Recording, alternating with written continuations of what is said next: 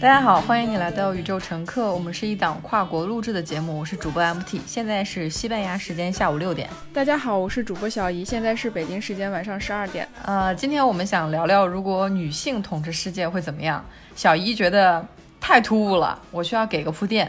那小姨为什么会觉得这个话题很突兀呢？我觉得首先可能是因为这个话题没有人非常就是那种明确，就是我今天要跟你聊一下，如果女性统治这个世界怎么样？我刚刚又在想，我有这个反应是不是也是因为我我还是默认这个话题还是太大胆了，不够贴近现实，或者是太过前卫？我有想过，我是不是还是处在一个很保守的阶段，就是我从来没有去想这个事情。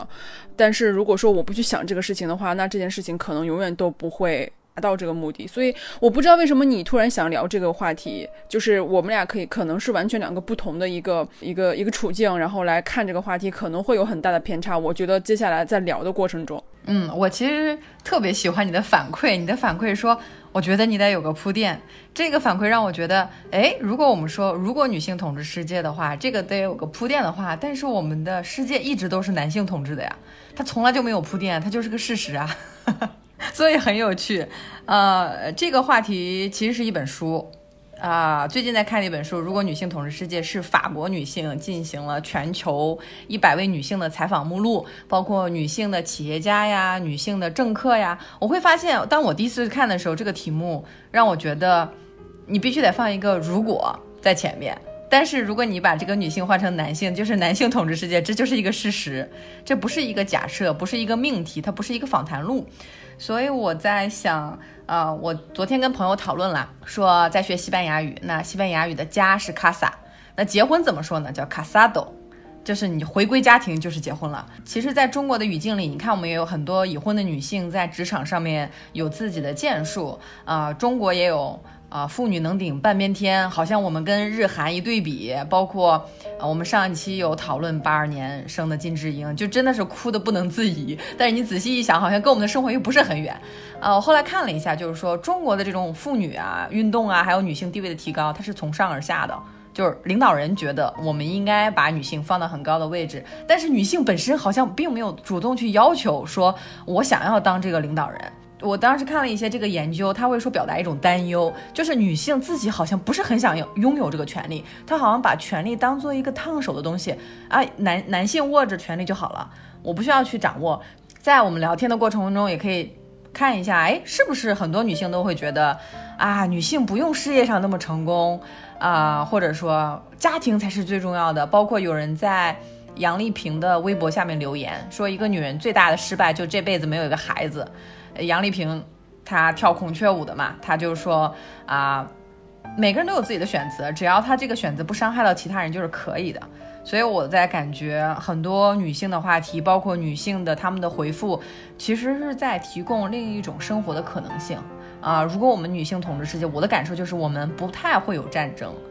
因为你所有的这种养育子女的辛苦，对于女性来说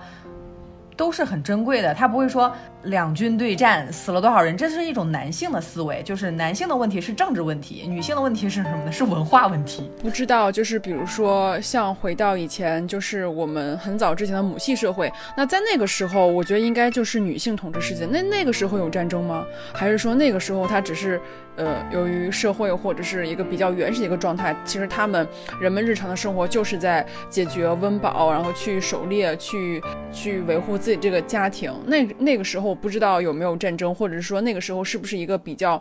平和的一个年代，这方面的历史我可能是有欠缺的。就比如说结了婚生了孩子，他就会回到一个家庭主妇的一个状态。那有的人可能就是比如说他结了婚生了孩子以后，他的事业可能会有一定影响。呃，我前几天听过一个一个播客讲的就是我们中国的时尚女模特苏芒，她就在讲怀孕生孩子的那段期间，她没有在公司，她在请假。那等她再回到公司的时候，其实这段时间她是没有晋升的，而且她回去之后。她的工位也是没有的。其实你就能看到，如果一个女性她选择去结婚、去生孩子，然后去请一个长假的话，那么大家就会默认她，哎，她可能短时间之内不会回到这个公司，所以她的工位就会被很多东西都给占据了，甚至回来的时候都已经没有工位了，也没有说有任何的晋升。大家就会默认你既然结婚生孩子以后，尤其是生完孩子以后，对女性的占用时间是非常长的，所以大家就会觉得你接下来可能没有你之前没有孩子的时候。能够把更多的时间献给工作。你刚刚又提到一个观点，就是是说现在每个人都有自己的一一个追求，不管是杨丽萍追求事，就是自己的事业也好，还是说一个女性她追求自己的全职太太也好。我觉得都是有选择，只要他不对别人造成伤害，我觉得都是一个很好选择。我为什么这么说？是因为我最近也在听很多观点，就是说不仅是女性崛起的一个观点，或女性独立的观点，我也听到过，或者说我也看到过很多一些女性，她选择把全职太太当成一种职业，她觉得这个事情并不像说我没有出去工作，或者我没有成为一个事业女强人那样不堪。做好一个全职太太也是一件非常不容易，也是一件非常骄傲的事情。那么我在接受这么多信息之后，我会发现，其实全职太太只要对方喜欢，对方觉得这个东西有价值，那么这个事情就是可以进行的，并不是说女性非要在世界上做到一个什么样的呃地位，或者是在政治上，或者在经济上，或者是在资本的世界里取得一个什么样的地位，就是一个。独立的一个代表，或是就是一个女性绝对代表，我反而现在没有这么去认为，说女性只有通过事业或者通过政治经济来。表达自己的独立或者是呃崛起，我不知道你怎么看我现在这个想法。嗯，首先是我们之前讨论过美国的电视剧《美国夫人》，它也是平权法案的一个纪录片，在其中你会发现，大部分女性她们抗争的是以家庭主妇为代表的，说我们不希望这样去宣传男性和女性全部都是一样的。呃，但是我觉得双方在理解上面都会有偏差，是当年的沟通媒介。呃，因为当年做宣传的时候还是需要打电话、发邮件，还没有现在像我们现在有公共账号啊，啊，我们有全球的这种网络。我在想，我们当现在看一些小说，比如说简·奥斯汀的小说，你会发现他的女主人公对当时打拿破仑战争可能要隔好几个月，甚至半年以后才知道，哦，法国那边在打战争。她是当时作为英国的一些女孩，但是你会发现，从二战以后，有非常多的女工，当时在招女工，说啊，我们需要你，包括呃很多男子上前线了以后，整整个社会为女工提供了百万的工作岗位。那百万的工作岗位，刚开始女性的工资会比较低，而且不是所有的女性，但是在那个时间段，包括幼儿园诞生了。包括保姆这个行业诞生了，包括家庭清洁的这些行业慢慢诞生了。但我就在想，我们小的时候去幼儿园，可能都觉得是一件很习以为常的事情。但是我我看了一下历史，幼儿园它不是在一开始的呃历史时段里面就存在的，它很多的教育都是由父母自己来做的，不不可以假手于人。就是你把你的孩子送到一个地方，以前我们你看我们像看中国的古典小说，还是说家里请请老师嘛。就包括我们看王鼎钧他写的《故乡的云》，就是他家族里的大户请了老师，其他的呃乡亲邻居的孩子都可以去蹭课。但是，嗯，我们现在的很多包括社会的学校啊，包括大学，包括女性也能去进教育。我们之前讨论过，学士学位的英文单词叫 Bachelor Degree，就是单身汉的学位啊；硕士叫 Master Degree，就是先生的学位。我不因为我是个女孩子，所以我考了一个硕士，他就给我一个 Master Lady Degree。我的 Degree 还是这个学位，还是一个 Master。我每次看到我那个学位的时候，我就在想，整个教育体系它就不是为了男女两个性别去创造的。所以说，刚才你说的那些，有人想选择做家庭主妇没有关没有关系。这个社会上也需要另外一种可能性，就是有一些女性希望能够在事业上成就或者做出一定的贡献。我们其实看到很多。独立女性，她们都是有独立的职业的，比如说演员、呃作家、自由职业者，还有一些嗯，包括像大学教授刘玉啊，还有这些大学教授，他们表达观点的时候，就会跟家庭主妇表达的观点非常不一样。而我们现在虽然说大量的女性接受到了教育，但是我在看八二年的金智英的时候。大量的女性接受完教育以后，她们进入职场，职场上是有一个叫隐形的天花板，就默认认为女性三十岁之前你还可能有一些晋升，但是可能多少岁或者生完孩子以后，甚至三十多岁的女性在出去面试的时候，经常会问到一个问题：你什么时候打算结婚？你想什么时候要孩子？这些都是男性的一些职员可能不太会碰到的问题。所以说，我们现在社会上的一个问题就是，当女性享受了很大很大量的教育以后，会发现。这个职场并没有准备好，这个职场并没有给他们准备一定的工位和岗位去让他们进行一个发挥，包括法律上的设置、产假、呃，包括育儿假，包括八二年生的金智英，我们里面也很清楚的看到，韩国是有育儿假，是表面上男女平权，但是他很明显的告诉你，就是你敢休这个育儿假，你就跟你的晋升机会说拜拜了，你回来以后就只能坐冷冷板凳，或者去到很不受欢迎的岗位。那么这个都是上有政策，下有对策，那还是不欢迎女性去在长职场上面长期的进行一些耕耘。这个其实是一个沟通的过程，包括各种。世界的历史的晋升，包括这个二战，它其实就是大大的加快了这个世界上信息一个传递的速度。啊，不像以前的小说里面，女性需要等好几个月才知道这个世界发生什么。我们现在每个人可能说经常会看一些国际信息，可能昨天发生的事情，你今天才告诉我已经过时了。我们要求的是上午发生的事情，下午就要知道。有时候讨论国际新闻的时候，我们俩会同时看到同一张照片。就同时看到一个美国的发言稿上，他把一个字涂掉了，哎，改成另外一个字。就这张照片，他可能是上午拍的，但是下午我们中间有六个小时的时差，我们都同时看到了。所以说这个信息的加快，其实是给女性提供了更多的可能性。我也在想，那我们去讨论的时候，哪怕说是自己意识到，哎，说，哎，这个话题好像挺生僻的，那其实就是恰恰证明了这个社会里面讨论的人太少了。面试那个问题，其实我自己是有完全亲身经历过的，包括我也跟你分享过，就是说，当我在三三十岁加以上的年龄去面试的时候，我都会被很多面试者，就是尤其是像 HR 这样的角色去问到你什么时候结婚，你什么时候打算要孩子，你现在的婚姻状况，你是单身还是有怎样怎样这种非常具体的问题。但是你有没有想过，就是他们在问我这个问题，对方的身份是什么？对方也是一个女性，我从来没有遇遇到一个男性的面试者来问我。我的婚姻状况，或者是我现在是一个什么样的一个状态，或者是我接下来打算是什么，从来没有一个男性这样问过我，反而问我这些问题全都是女性。那如果说让更多的女性去统治这个世界，或是让更多的女性去获得更多的这种事业上，或者是在很多政权也好，或是很多决策权也好，那有没有一种可能，就是说，嗯，它同样也会给女性带来一些壁垒？就比如说我现在遇到这个问题，就是我会被。大量女性问到你什么时候要孩子？我觉得是因为她们也经历过这样的一些不愉快，就是她们在她三十加以上的年龄的时候，肯定也会被其他人这么对待过。所以当她再去面试别人，或者当她再去选择他的工作伙伴的时候，他可能也会不自觉的会觉会想，哎，这个人会不会也会像我当时那样？所以我有在想这个问题，其实，嗯，并不是说让女性去。更多的统治世界，我觉得反而是说让这个世界男女平衡的比例更加平衡一点，就是男女的占比更加平衡一点。其实大家也知道，就是现在不管是在呃政权上，或者是在企业的高管里面，甚至是一些就是很多优秀企业的精英里面，女性的占比其实还是非常低的。与其说让女性统治世界，反不如反而说男女保持一个比较好的平衡。我还是觉得就是男性有男性的优势，女性也有女性的优势，只不过现在这个比例是失衡的。但是我有我也有看到过很多女性已经在崛起。我记得去年的时候，就是中国特别喜欢发布，就类似那种，比如说。二零一九年度互联网什么自身价值什么排名前一百名这种排比，就是说互联网那些哪一些老大们，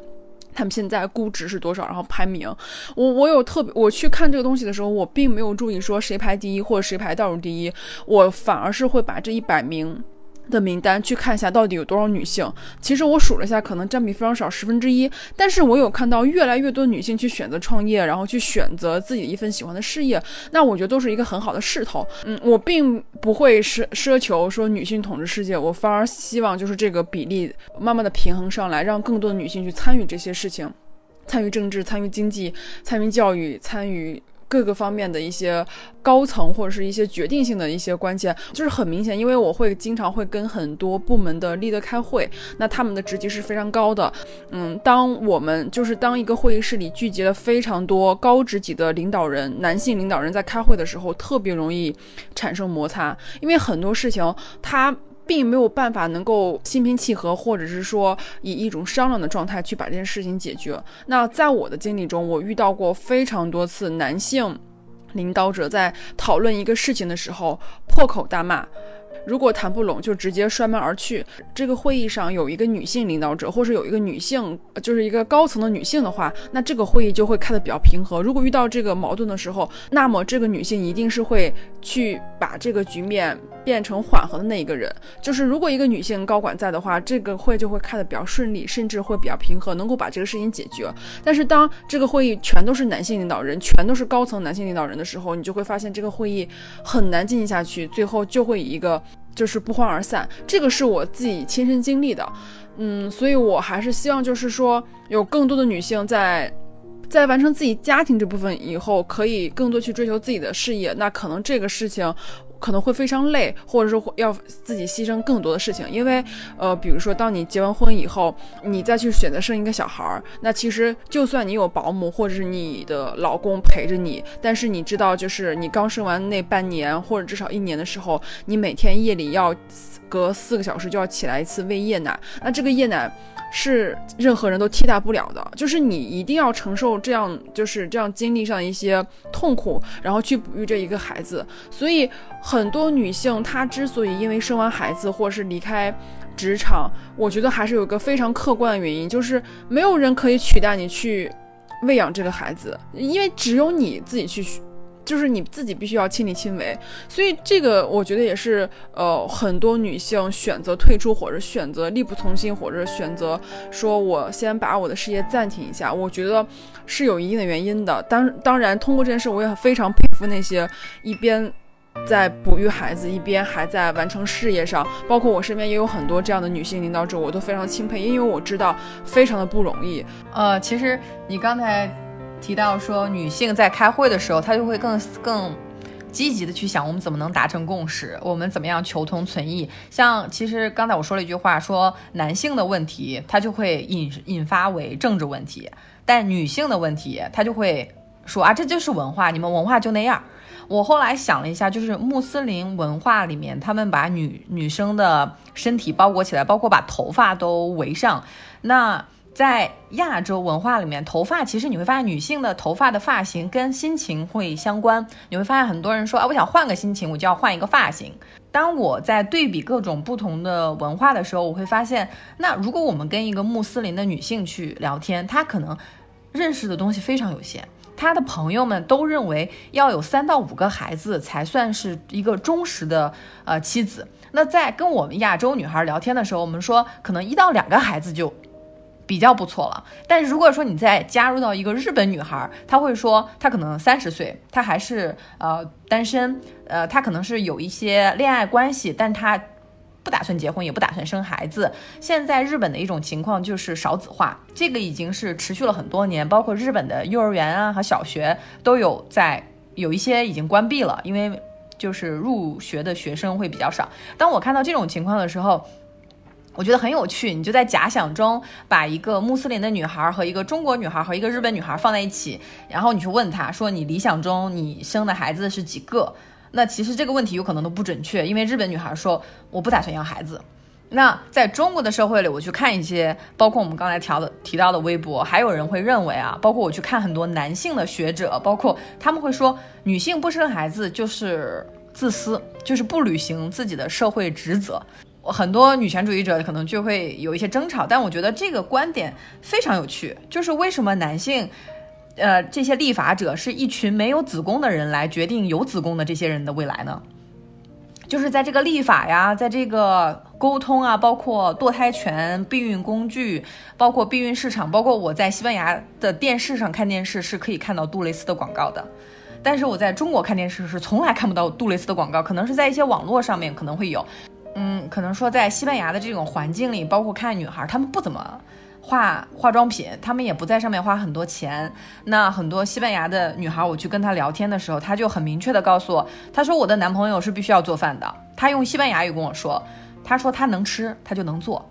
我跟一个中国的朋友，他也在西班牙读书，我去跟他聊，我说这个西班牙语的这个词啊，叫能，他能吃就能，他能做。这句话在我们中文里面就没有一个词是这样去形容，但在西班牙语里面，它是一个很正常的事情。嗯，我在这边看到了大量的男生去买菜，包括走在路上是背着宝宝的，就是那种。把宝宝捆在身上那种，包括他很大量的时间都在跟小孩玩，包括我每天走在街头，我会发现整个西班牙社会里面的育儿的方面的东西，男性参与的非常多。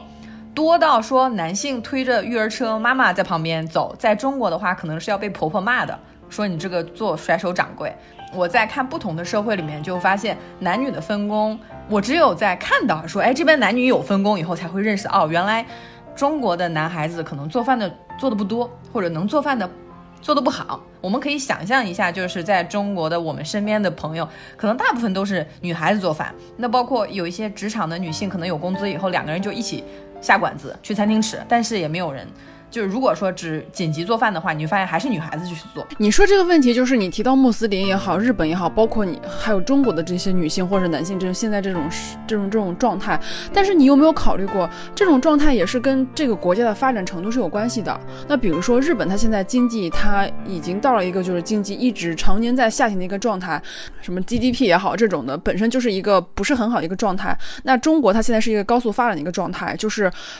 我们的工作压力，或者说我们的工作节奏就是这么强，然后这个社会又非常的期待，就是这个社会又会给男性非常大的压力，因为他要承担买房、买车，然后要照顾妻子，这种照顾妻子、小孩，就感觉这一家的付出全都是男性来支撑。那比如说像西班牙，他们就是属于这种比较悠闲的欧洲的国家，你也会发现很多中国有钱人或是一些中产阶级，他们选择去移民，移民到欧洲，他们也是想去追求这种生活。那你在把单独把这些事情拿出来谈的时候，你有没有考？考虑过每个社会的背景是不一样的，每个国家背景是不一样的，所以在这个背景下生活的人民是选择是不一样的。我觉得没有一个人愿意说，我愿意去每天朝九晚五是没有办法，因为这个社会就是这样逼着大家往前走的。所以这个事情如果抛开这个。社会背景或者是一个国家呃背景来谈这个事情的时候，我觉得就是完全没有什么可比性。我是这么觉得，就是你没有办法抛开这所有一切，把西班牙、把穆斯林、把日本、把中国放在一起比，因为大家生活的环境不一样。像西班牙，你说了有失业补偿，什么失业赔偿金百分之八十，中国没有，不，中国什么都没有。没有人敢去不上班，没有人不敢去不交那五险一金。包括我之前也跟你提到过，就是咱们有共同的朋友，在美国生活，他照样在交着北京的五险一金。所以我觉得这是一跟每个国家的国情不是很一样。但是我的确是看到，比如说在现在中国这个环境里面，因为我还是生活在这个环境里面，我看到非常多优秀的女性已经在崛起，包括我们。可以共同谈论的一些比较公开、比较有代表性的女性，我能看到很多女性在崛起，包括我也看到过很多男性去选择下厨房去做饭，嗯，但是这个比例可能在一个 还是低于一个平均水平，但是我看到了一些进步啊，所以咱们俩的角度是不一样的，因为你的专业领域或者你现在研究的课题可能非常的聚焦。但是我看到就是一个很可能是一个很泛泛，我可能没有那么细致，或是那么那么像你那么聚焦的一个点，所以我看到就是一个一个普通人，就是一个听播客的人，听播客的大多数人的一个一个角色或者一个状态来理解这件事情。那你可以再去反驳我，你再来给我反驳我，或是你觉得这东西就是可以抛开每个国家，就是可以抛开每个国家背景，就是可以抛开社会因素来谈这个事情。你你可以再。再聊聊中文背景里面有一个词叫反驳、辩论，包括我们之前提到一个词叫批判性思维。那批判性思维在呃中文的语境里面，就好像说，你发现我们的词也是有情感的，就是词性的。他你会说一个老师批判一个学生是 OK 的，但是学生如果批判老师的话，就是文化大革命了。这个批判的有一些词，当我们再去用的时候，我们每一个中国人都知道啊，你可以这么用，或者你不可以这么用。但是，呃，反驳，在我在跟西班牙的，包括跟英国的朋友沟通的时候，他们会非常喜欢听到不同的意见。但是中国的语境里面，就是说，如果你有不同的意见，那我们其实就是一个争论，就是一个辩论，就是一个反驳的过程。这个其实是我在呃西方接受教育里面学到的最重要的一点，就是不同的意见不代表我们就是一个敌对的状态，因为不同的一些意见的存在，它有可能是开辟第三条路的一个契机，包括我们其实。一开始聊的话题是，假如女性统治世界，你会觉得，啊，这个统治的这个词好像女性放在前面就特别突兀。但是你会发现，如果男性统治世界，它就变得很顺，因为我们过去的两千年，自从农业社会以后，大部分都情况下都是男性在统治。包括我，我们去聊说女性统治，你的上一个案例就一下子要推回史前母系社会了。就是我们中间有非常大的一个历史和记忆的断层，是没有女性参与到很多重要角色里面的。包括一九零零年，当弗洛伊德出版，嗯，他的精神分析那本书的时候，他有一个病例叫歇斯底里，就是说这个女性她有一些，比如说性的需求没有被满足的情况下，她在日常是一个比较焦虑的状态，或者她用一些啊。语言去形容他的情绪的表达是一种非常极端的，而且我们的社会里面都会有一个很强烈的感觉，就是女孩子不要发脾气，对吧？男孩子发脾气啊，就是这个小男孩有性格，但女孩子就我我在看八二年生的金智英那本书，因为我不想说让这个八二年生的金智英这么一个很好的案例就就一就是好像讨论过几句话就过去了，就不要提他。我在看他这本书的时候，我会发现他小的时候被男生欺负。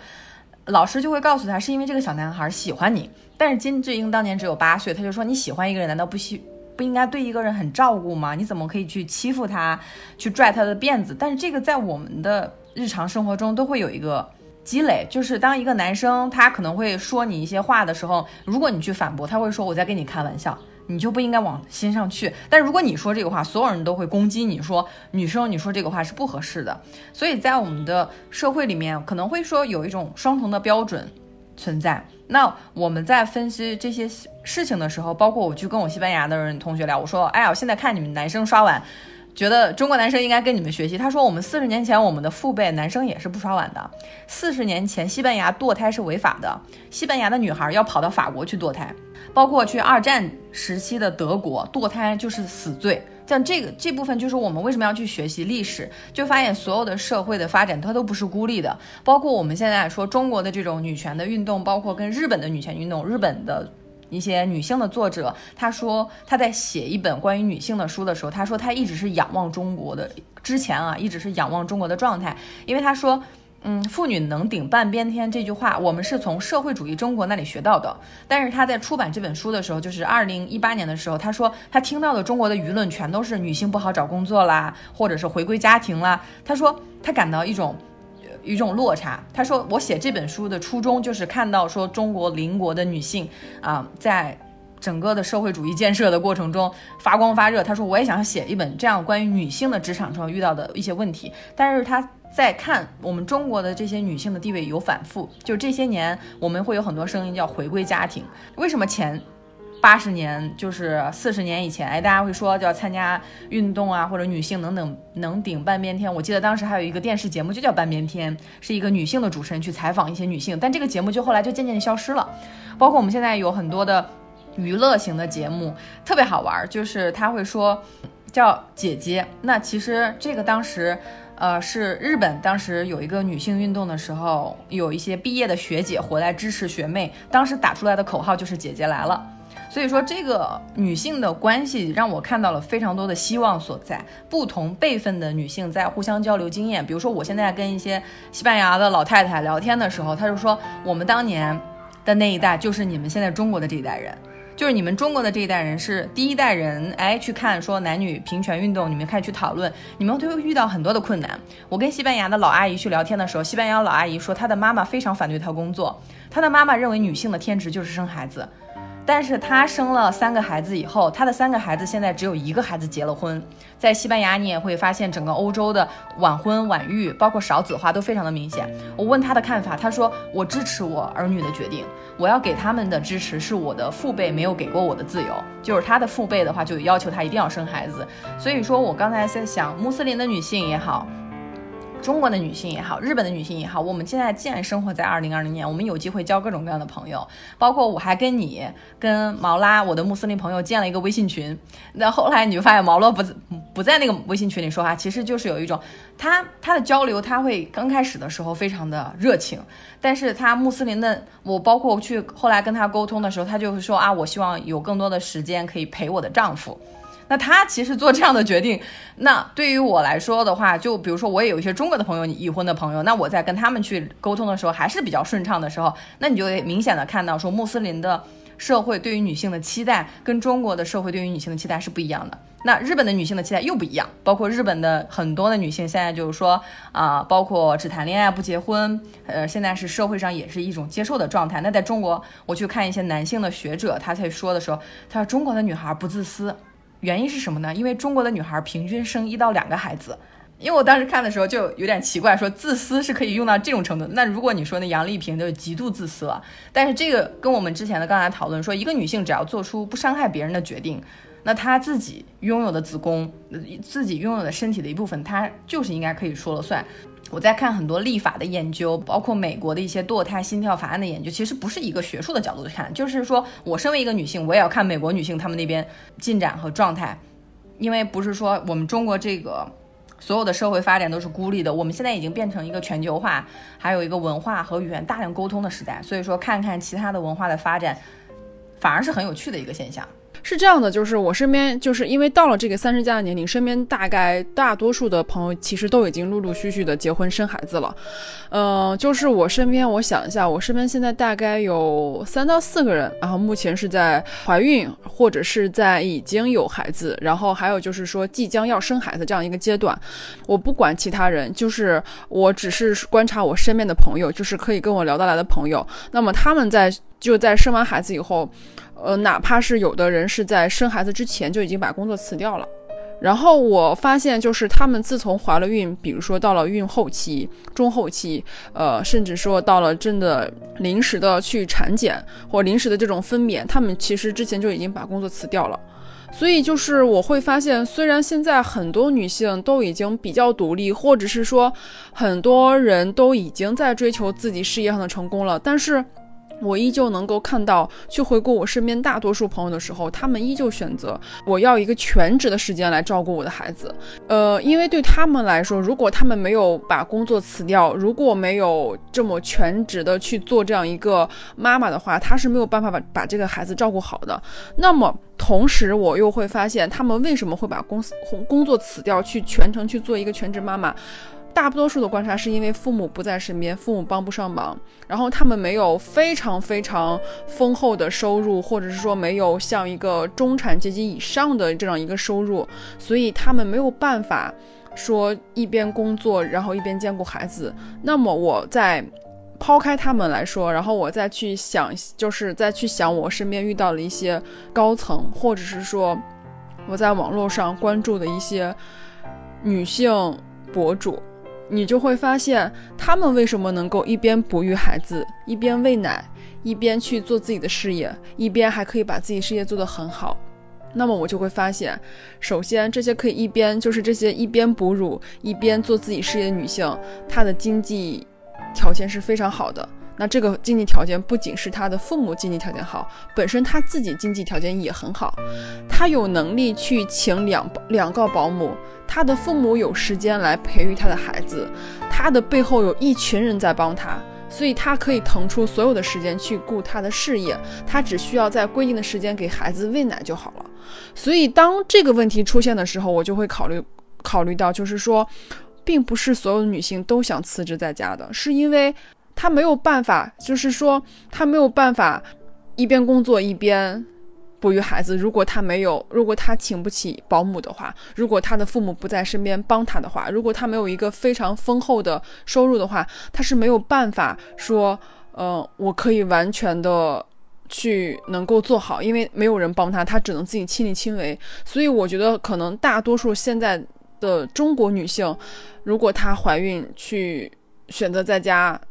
全职的照顾孩子的话，我觉得大部分是因为这个有问题。我们谈话都很坦诚，这就是一个播客的好处。我们有什么想法就说什么想法，而且这个想法没有一个评判的标准。而很很很有趣的一个方面就是，我们之前讨论过，女性的自信其实都是被化妆品、被服装、被职场上的这些批评给偷走了。他们慢慢的偷走，因为我们就之前讨论过一个视频，我说这个女孩子化的妆这么隆重。穿的衣服这么隆重，你会说你过滤了？他平常都这样。我在想，那如果女性平常都这样的话，男性穿个半截袖就可以录节目，那男性就可以多出非常多的精力。我他不需要在各种化妆品的品牌去比比较什么肤什么。啊，什么色号啊？你像我们这个说起来，我们就可以整整录一期节目。化妆品，包括非非常多的女性在做代购。那我心想，有很多接受过女性的，呃，接受过教育的女性，她们后来是转成代购，无可厚非。但是我在想，如果她们不做代购，会做什么？就是因为社会上没有没有提供一些可够转型的工作，包括呃女性的大部分的工作还是什么教师或者是作家，包括金智英后来她的一个出口也是开始写作。那她写作是因为作者赵南柱有之前编剧的经验，赵南柱给了这个金智英一个在虚幻小说里的出口，但是你在现实生活中。其实是很难找到出口的。你包括，嗯，刚才说，那很多有一些女性选择了工作，那就会让职场上女性受到的支持和思考变得更少。因为我这边有一个一九三四年一个国家领导人，他的。宣称他是一个男性的领导人。他说，德国的女性最想成为妻子和母亲，她们并不渴望进入工厂、办公室和议会。一个舒适的家，一个可亲的丈夫和一群孩子才符合他们的心意。那我有一个美国同学来中国学汉汉语，他在他学汉语的那个书上给我拍了一张照片，是讲中国的家庭。第一句话，你家有几口人？美国人说：“我家有三口人，我爸爸、我妈妈和我。”中国人说：“和我们中国一样，我们中国也喜欢小家庭，人小矛盾少。”我的美国同学当时看到以后就哈哈大笑，他说：“这个东西不准确嘛。”这个东西你在看，跟包括跟美国，他们就提倡生孩子的这种完全相反，因为在中国一胎政策是一个国家政策，是为了发展。我包括跟西班牙的同学讨论过这个东西，他说西班牙，他说我们不是，我们就生五六个孩子，结果现在可能会导致一些社会资源啊，或者失业率比较高，它中间的联系肯定会非常的复杂，不能单单纯纯的是说你这个一胎政策可以减缓这个失业率，但是你确实发现我们一胎政策这一这一届啊，就是这一波，可能很多女。性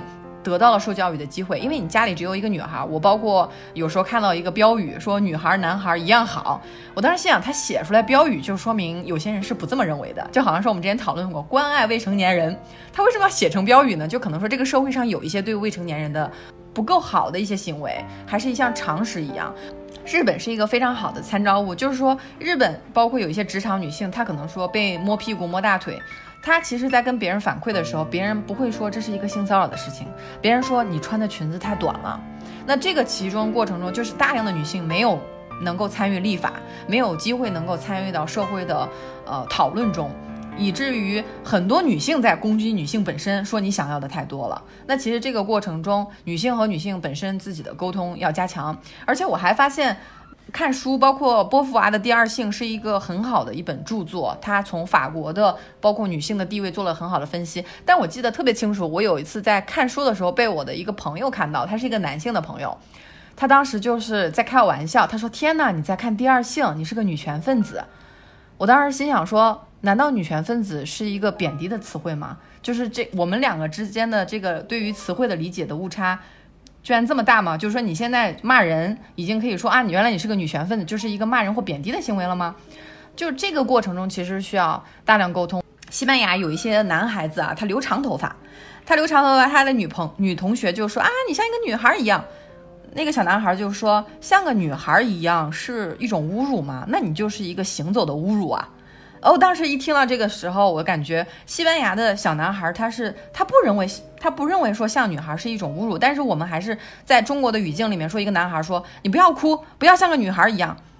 哎，我当时就在想，这个这个其实并不是说我多虑了，其实在美国的一些电视剧里面，他们有非常多的呃，就是长辈，特别是爷爷奶奶辈儿的，说在跟男孩交通交流的时候，就说哎，你不要像个。娘们儿一样，或者不像像一个女孩一样，那妈妈就会很生气。那我其实觉得这时候妈妈的生气就是有道理的，因为这个妈妈让这个男孩认识到，不是说你像一个女孩就是一种贬低，而是说当社会中社会中没有人讨论这种问题的时候，让一群没有子宫的人去决定有子宫的人的未来的时候，才是一种不公平的现象。你说的也是一个角度的看法，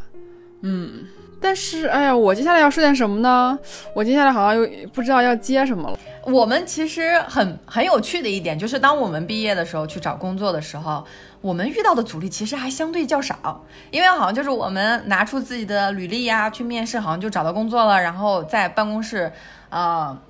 对，一起。我觉得我们机会是很多的。对，但是你会想到，我们每次看历史的时候，包括之前有缠足啊，包括有三妻四妾呀，这些在我们语言里面早生贵子这些农业社会喜欢儿子的这种社会传统还存在，它并没有消失的非常快和久，它依然是我们这种民族记忆的一部分。所以当我们去聊天的时候，我觉得这是一个非常好的契机，我们去讨论说。孩子的问题，包括我们去看到说有一些女性一旦怀了孩子，她必须要做一个二选一的选项，但是你会发现男生不需要做这个选项，就是说啊，他说我有一个孩子，大家说啊恭喜恭喜，但你看一个女性有了孩子以后，她基本上就从社交网络上或者消失了，她的大量的时间精力还是被。就是困在家庭，而且我在想，大家会觉得女性天生会照顾孩子，我就会讲真的吗？因为包括我们去看一些节目，那个女性上次在采访的时候，她会说做妈妈是她迄今为止遇到的最困难的一个项目。她之前在投行工作过，她之前也做过记者，她都没有遇到过这么困难的挑战，她要从头学起。包括我在想，为什么男生从来就没有反映过这个问题？很多爸爸都好像说谁在照顾孩子，说他的妻子和他的。啊，就是太太在照顾孩子，就是这个问题，我们之前太理所当然的把它划归为女性自己去学习就好了。包括现在已经是二零二零年了，那我们有很多交沟沟通和交流以后，发现中国的女女女生是坐月子嘛，但坐月子这个在英国或者是在美国可能就不存在，可能是可能是时间比较早。我去跟他们形容说三个月不能洗澡，或者是一个月不能洗澡，或者是两星期不能洗澡，他们都觉得这怎么可能呢？你说这个，我要插一嘴，就是中国的坐月子这个东西，这个习俗，其实是因为之前条件非常差，我们现在生活条件好了，可以随时随地的去洗到一个热水澡，然后我们有非常干净的一些，呃，住就是住。呃，住宅环境包括有一个非常干净的卫生间，大多数人都是，大多数家庭都是可以满足这样的一个环境的。那之前他这种这种封建也好，或者是这种这种习俗也好，是因为我们之前的环境比较简陋。比如说，当时你咱们也讨论过，热水瓶可能才也就短短的几十年而已，就是。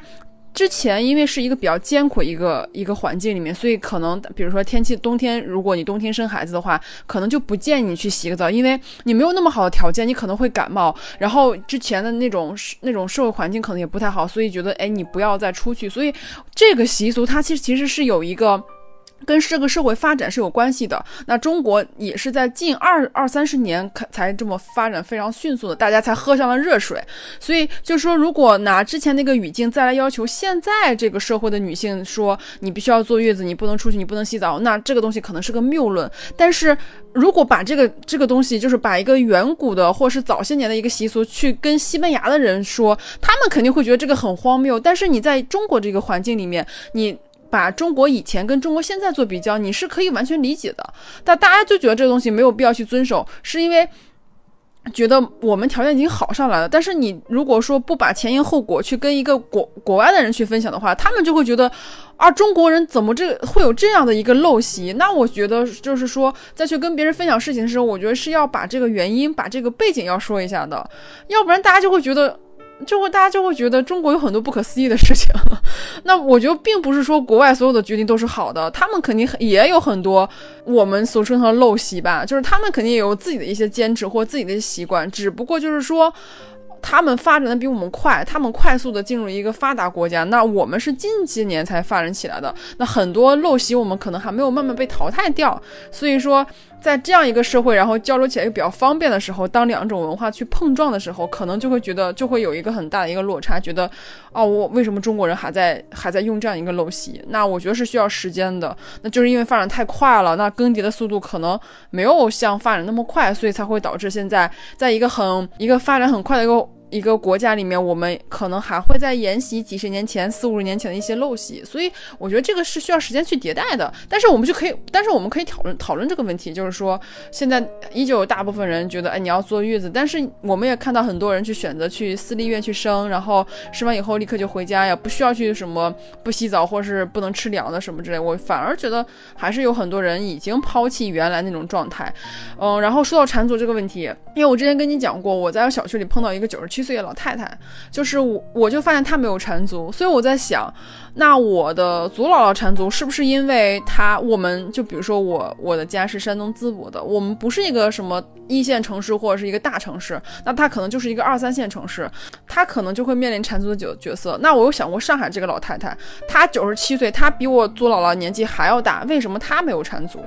所以这个问题，我觉得可能也有地域性的问题，包括发达跟不发达一个问题。所以我觉得这东西都怎么说，就是呃具体问题具体分析吧。但是它的确是一个比较大的一个社会状态，但是呃细分到每个每个领域或是每个区域的时候，它还是有一些些许的偏差的，就是它可能地域跟地域之间还是不一样。对，其实你提到地域和地域之间不一样，那最开始在四五十年前，中国的地域流动受到了严格的限制，不同地域之间对彼此之间的了解非常少，而且还有一个外姓人不不被欢迎的一个问题，包括我们现在还有说听口音你不是本地人这句话，包括你会发现上海有的时候会经常传说啊非常排外，但是不可否认说，当然上海有一些人是非常。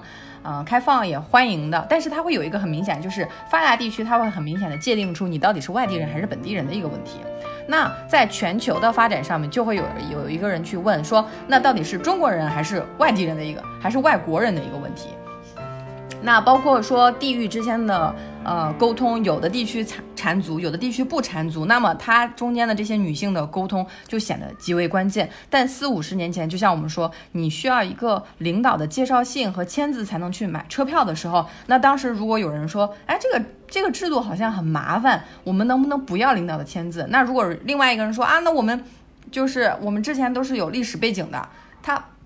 之前的历史背景并不能阻挡是将来进行变革的一个理由，包括坐月子这个事情，其实就非常有趣啊。包括它是最最近的几十年才有的一个讨论，在中国全国坐月子的时候，就突然发现外国不需要坐月子，那双方就会产生一个讨论，并没有说啊，西班牙一切都是好，但是西班牙没有呃很多的移动支付啊，或者是一些非常呃优质的。一些社会发展的东西，这些也是互互相需要学习的。但是，一百年前清朝当时制定的法律是你不能教外国人中文，如果你教外国人中文的话是死罪。我当时在想，为什么清朝他会这么的去制定这样的一条法律？其实，他考虑的就是自己的权威性。那我如果教会外国人中文的话，他们就可以跟我们更好的交流。他会说，哎，我们的国家不这样，哎，你们这样好奇怪。所以说，我们现在去学语言也是这样的。为什么？呃，很多在中国我看的辅导机构啊，他把西班牙叫做小语种。我们在用中文的时候，觉得我们十四亿人啊，说西班牙语的只有五亿人，他不小谁小？但是我去跟西班牙人讨论的时候，他会非常不能认可。你们为什么要把我们翻译成小语种呢？你把我们翻译成小语种以后，就没有人想去学了。而且西班牙语又是二十七个国家的官方语言。其实我们在翻译的时候，如果我们只用中文，对历史的了解会非常的有限。比如说，我们会觉得菲律宾就是菲律宾嘛，但是我们从来没有想过菲律宾为什么叫菲律宾呢？因为菲律宾被西班牙殖民的时候，当时的西班牙政府为了纪念菲利普亲王二世。就叫菲利普，把那个地方就叫菲利普，所以说它的国名菲律宾是以西班牙的国王的名字命名的。呃，我们去用英文去说的时候，英文英国有约克市，美国有 New York，还有它这个 New York 其实就是美英国的殖民过去以后，它管它叫 New York。我们当用中文去学习的时候，约克和纽约这两个，我们不会去建立一个很好的联系，或者是很好的联想它的有些城市的名字，包括现在。呃，美国有非常多的城市，它的名字是以西班牙天主教的里面的圣人的名字去命名的。这个也是我在美国的朋友讲给我听的。他说，怎么会用这样的名字去命名呢？其实当时就是跟殖民啊、跟历史有关系。那我其实有一些菲律宾的朋友，我去问他们的时候，他们都不知道说自己国家的名字是一个菲利普，一个西班牙的国王的名字。菲律宾最早的开始叫新西班牙。叫 New Spain，拉丁美洲最开始的名字也不是叫什么秘鲁啊，还有嗯，Argentina 阿阿根廷，他们那些名字后来都是纷纷独立，就是最近几十年才开始有的一些国名，那么之前都叫。新西班牙，我去看历史的时候，我就会发现这些历史给了我们一个非常好的参照。就这个世界并不是一开始就是二零二零年的样子，我们从一个沟通比较少和每个人的知识图谱都比较有限的一个过去，在逐步走向一个信息比较发达和每个人的连接更为广泛的未来。那么在这个过程中，我们肯定会有非常多的信息交换。其实这个信息交换用中文就会说，哎，你反驳我，或者你不认同我。或者是你觉得别人好，这个其实都是一个很简单的一个标签的概括，就是好的和不好的。但是你去真正的有一个这样的朋友去跟他聊一到两个小时的时候，你会发现，事实比这个结论其实是丰富很多，而且我们需要大量的沟通。所以我在西班牙这边的话，就不断的鼓励朋友去学中文。我包括我跟他说，你去中国旅游啊，你可以去看到很多的，包括桂林的一些山水啊，包括呃像兵马俑啊这些。什么世界大奇迹的这些旅行，但是我在国内的时候，我也有一些国国内的朋友，我就在一直鼓励他们学英语或者是西班牙语。我发现这个过程不是一个单向的，就是说西班牙人只要学中文，我们中国人中国人就在这等着就好了，或者是中国人在讨论西班牙语的时候，也不不需要把它再叫做小语种，就是它是一个非常受欢迎的呃一个世界第二大语言。如果你是以本土的语言是去说的话，西班牙语是世界第二大语言。今天听一个播客，然后那个男生他是在阿根廷生活的，他在阿根廷生活了十二年，他也提到过，现在西班牙的人口就是说西班牙的人口数已经超过英语了，就是现在中国第一嘛，本身我们人口基数就很大，第二名就是西班牙。你当你在。去了解这个知识，包括你就看到很多人在不同的国家生活，然后通过播客这个界或者通过视频这个媒介，我能够能够听到一个中国人，然后他在阿根廷生活了十二年。那我再去听接收这些消息的时候，嗯，虽然我没有去过阿根廷，我也不会西班牙语，当我听到一个中国人在一个在阿根廷生活了十二年的一个中国人，而且他还是一个记者的时候，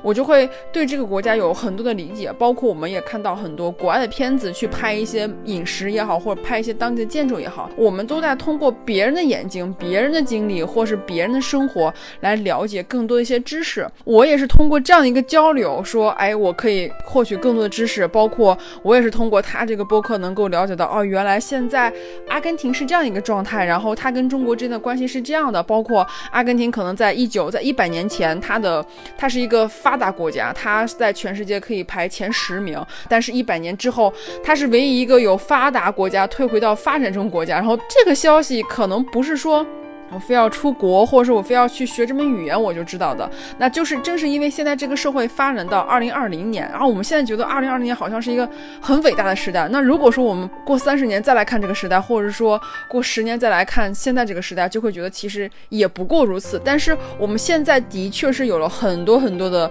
这种媒介去接收非常多的一些不同的消息，不管是留学也好，不管是看视频也好，不管是听播客也好，不管是看书也好。你就会发现越来越多的外文书能够立刻的翻译成中文。我今天听到一个播客，也是我们之前同事在做的，就他，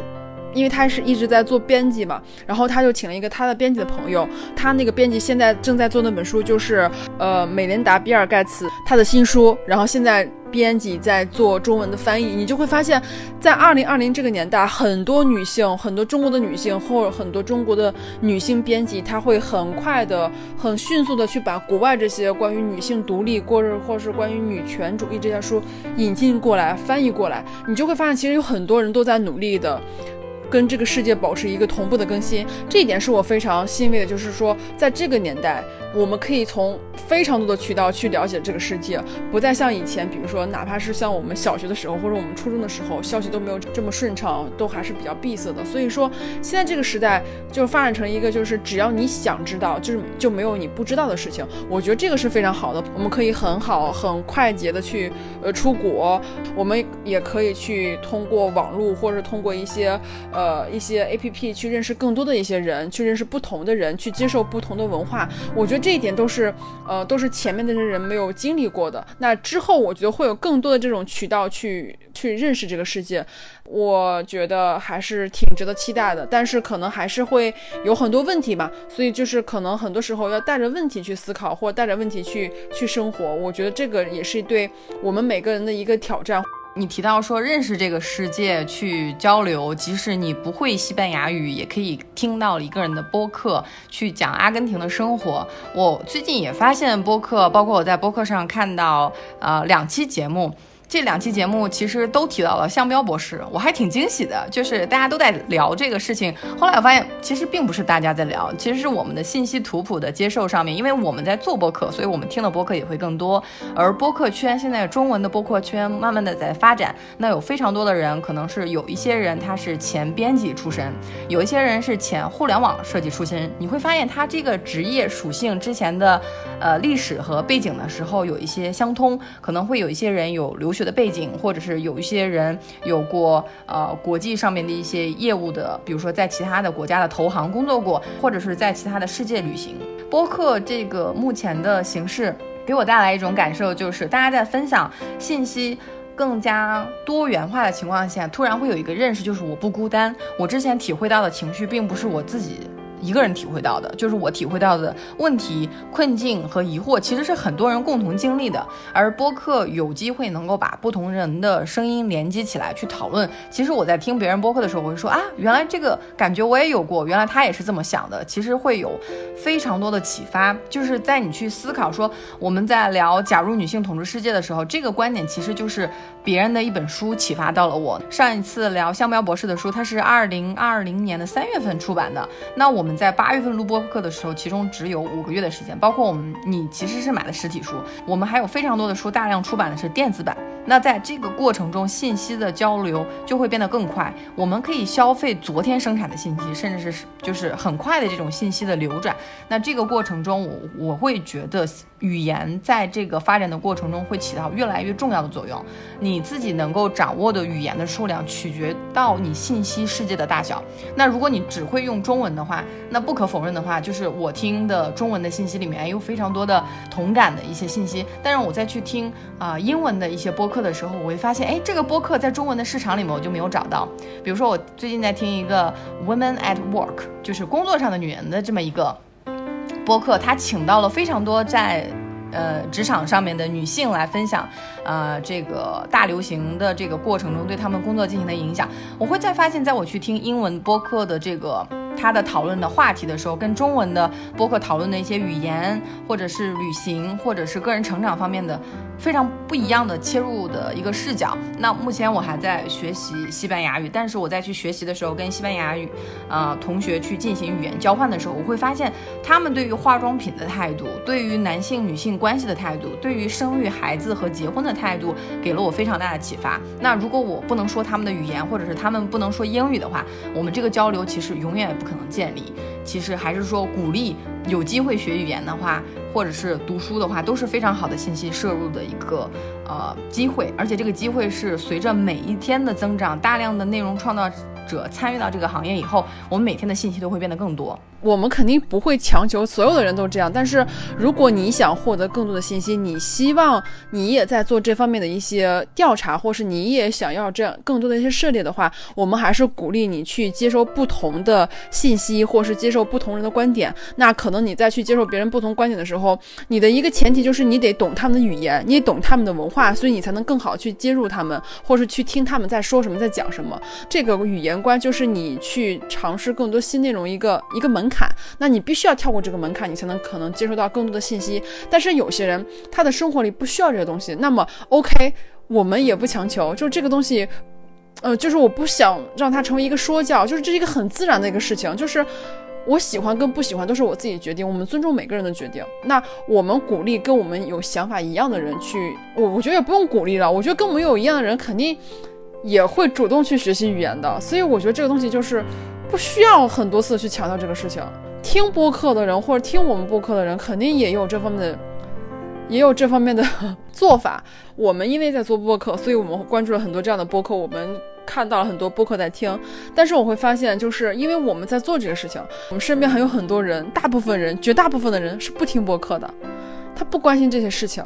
他就喜欢化化妆，他就喜欢每天上完班回家买点好看的衣服，然后做做饭。化化妆，怎么把自己扮变美，这也是一种生活。我觉得这种生活也不需要，就是说去批判，这也很好。我们还是希望。呃，跟我们志同道合的人，然后我们有更多的交流，然后可以在未来的一段生，就是在未来的生活里面，可能有更多的一些摩擦，或者更多的一些火花，能够在更多空间相遇，并且产生一些联系，然后能够共同的去完成一些事情。那如果说，呃，大家并不是坚持一样的理念，或是不是一样的想法，那 OK，大家可以做自己想做的任何事情。也许在他们看来，我们也是很奇怪的，所以我接受每个人的状态。嗯，我还是希望我能够遇到更多志同道合的人，我是这么想的。你其实聊到一个观点是，我们接受各种人的不同选择，但是对于我们希望和鼓励的东西，我们还是要讨论，不是说我们不讨论。比如说，你之前讨论过一个问题，有人说女孩不需要上大学。那你会觉得女孩想要去上大学就可以上大学，不需要上大学，她们就可以留在家里。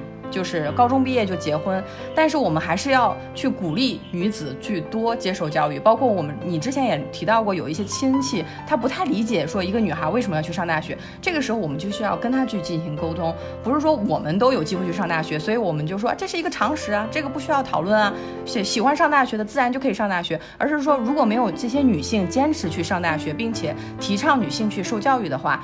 目前的中国教育，它有可能还是一种不接受女性申请入学的一种规定，因为目前现在还是有一些国家和地区，它是不允许女性去申请入学的。为什么呢？就是因为这个社会里面没有人去讨论这个事情，没有人认为女性上学它是一个必须的东西，甚至没有人交流。有些人认为女性就是要生三到五个孩子。那我的阿拉伯的一个朋友，她一个女孩就跟我说。我只有觉得生了五个女孩子以后，我才是作为一个真正的女人。那我跟她说，我不能说啊，你留在你的阿拉伯国家就好了，我回我的中国去，而是说中国，哎，中间怎么去沟通和交流，包括学语言这个事情也是。我们的中国的四六级并不是一开始就存在的，那一百年前或者是几十年前，中国都没有学英语的这么一个环境在。包括新东方当时在教英语的时候，中美发生了一些摩擦，包括有一些外交上的事务呢，中国就有很多。多人去砸新东方的招牌，就是说你在教大家学英语，你其实培养叛徒。那其实这个你去看一些电影，它都会有记录，就是为什么有很多人认为你学英语就是不爱国。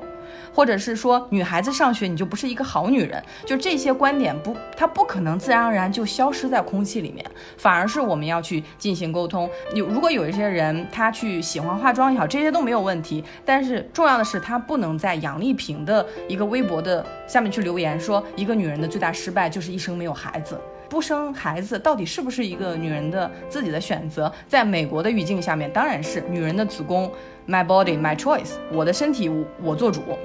但是我也跟意大利的朋友在聊这个问题，他说：“哎呀，这个我的身体我做主。你如果翻译成穆斯林或者翻译成阿拉伯那个世界的语言，是就是说我的身体我就放荡。”我说：“啊，还还会有这种差异吗？”他说：“对。”他说：“你在另外一个语言里面是不能这样直接去翻译‘我的身体我做主’这句话，就是在国际社会里面有非常多的讨论。这个讨论不是说。”嗯，懂的人自然会懂，我们就不需要去强调。我们做播客的原因，就会发现之前有很多原事情我们都没有在思考。那之前我们很多的记忆，我们都在主动的删除，包括我们之前聊到咸猪手这个事情，我们倾向于把它删除，我们不太想愿意去面对这个事情，不愿意去聊这个事情。但事实上，正是因为很多女性会说，哎呀，这个事情就算我个人倒霉好了。他就不愿意去聊，所以很多女性没有觉得这是一个有问题的事情。包括日本去拍纪录片的时候，拍了一个《日本之耻》，它里面采访的女性里面就很多女性在攻击这个受害人。她说是因为你自己不注意安全，你自己不自爱，你才最后才会出现这样的一个悲剧。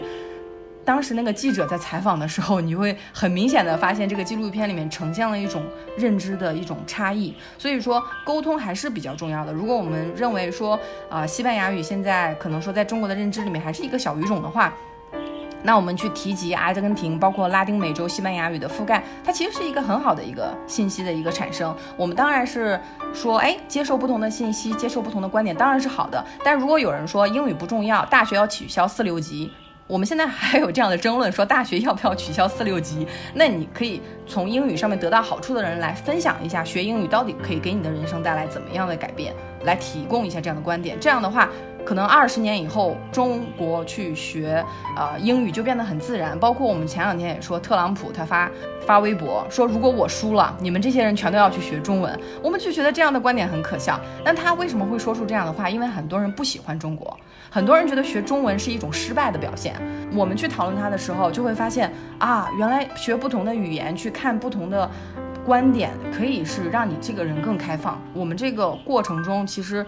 观点的交流和互就是互通，并不是一个反驳，或者是啊你可以反驳我，而是说我们本来就是有不同的声音，我们把不同的声音糅合起来，让女性的力量，让共赢的思想变得一种很温和的交流。这种过程是不是也是我们在？就是做播客的过程中，哎，发现一点一滴可以做到的事情。我同意你说的观点，就是我刚刚说那意思，就是说我们不能说像就是每次在节目最后都要说啊，我鼓励你去学中文，呃，学英语，去学西班牙语，去学更多语言。我反而就觉得像一个说教，因为并不是所有的人他都想这么做，或者是他都想了解这个世界。我不是在。说我们不能沟通，我们不能去发表观点，而是说我们不需要把这个观点每次必讲，说啊，你必须要学习这多多学语言，然后多去看别的东西。我们还有其他很多途径，并不是说我非得要学会西班牙语，我才能够去更好理解这个世界，或者。非要去学会英语，我才能更好理解世界。我觉得这个东西有点太绝对，我不知道是不是我现在我的认知就是这样，反而我会觉得这个东西就太有压迫感了。我们刚才说学语言不一定要一定要推推动到极致，就是说我不我一定不可以工作才可以学语言。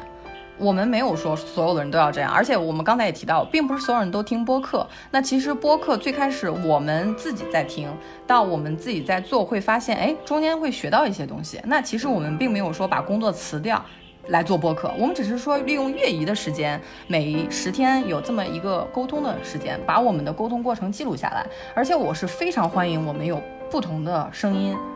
也就是说，当我们录得很顺的时候，你不会觉得我们都在说一样的东西，而是当我们说不同的东西的时候，这也是录得很顺的一种表现。现在的我们聊天是是会有摩擦的，因为它的确就是两个不同的观点，两个活生生的人，两个活生生都有想法一个人在一起聊的时候，你不可能每次都是特别平和的，是不是？你说的对，对，你说太对了，好，我支持你。不是的，一定不是这样的，一定会有产生这种。辩论或是这种这种感觉的，我还是觉得这是一个很好的一个状态，它会催使我不停的去思考，然后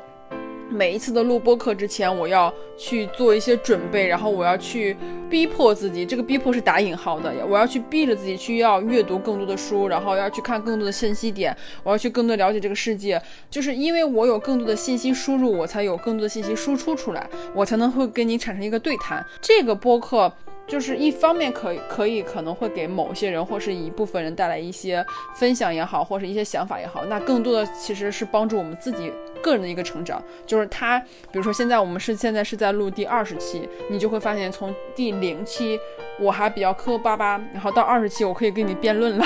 是一个比较快速一个发展一个状态。那比如说当我们再去看第五十期节目，然后第一百期节目再去跟第一期比的时候，那我觉得这个变化应该就是一个非常。快速一个变化，我觉得这一点还是比较好的。对我一直觉得中文文化在我们去进行沟通的时候是排斥不同的观点的，呃，我们比较喜欢的是互相认可。还有一个问题就是在我进行沟通的时候，我会发现，当你去表达不同的观点，其实还是要有一个友谊做底子。是，我会发现跟很多刚见面的人的时候，我没有办法去聊得很深入，你们甚至是没有办法去说一些真实的想法，你因为你会觉得他不太可能会听得进去。那而且还有一个就是，你作为女性问题，我们之前嗯聊的也不是特别多。那我们渐渐在聊的时候，就发现哎，找到了非常多吸引自己的资料。你会发现，女性她在建立对话的过程中会有非常大的同理心。他会说，我们交流了很多的观点，那其中就会把一些非常激烈的一些矛盾的一些不同的呃，就是异样的声音给它消解掉。就是我们知道对方说的是不同的东西，但是我们还是有一个哎，那我即使说现在没有想明白，那我们可以说把这个留成一个持续的几天的一个思考的一个课题去了解。那这个过程本身就是让我觉得我在中文的文化里面。一直要女生是不能够生气的，但是我去看了一个视频的时候，就是说女性的愤怒的力量。那在这个在中文的时候，你一感觉就是这书好像是不是说女性都很生气？它其实就是在说，在整个男性建造的这个学术体系里面，女性的气质是。不允许发脾气的，你也不可以说，呃，我不同意你的意见这样的话。当你去这样说的时候，别人就会给你贴上很多的标签，比如说，啊，脾气暴躁，或者是听不进去意见。那我们在反思这个过程的时候，就男性的时候做做一个决定的时候，我们就说这个人很果敢，做决定很快。那就说女性做什么决定，我们说这个人很武断。那其实中文的这种词性。它在其他的语言就变得消失了。比如说 ambition 这个词就是雄心，但是我却发现雄心就是男人的心嘛，对吧？还有志气，就像志气就是说士大夫的心。我们的语言里面，我们的文字里面都是鼓励男性去表达自己的观点，女性呢倾听就可以了。而且我是在关注一个日本的女性脱口秀的时候，她会说 Hello Kitty 没有嘴，哎，我当时一想，哎，就是啊，Hello Kitty 只有一个鼻子而已。她说 Hello Kitty。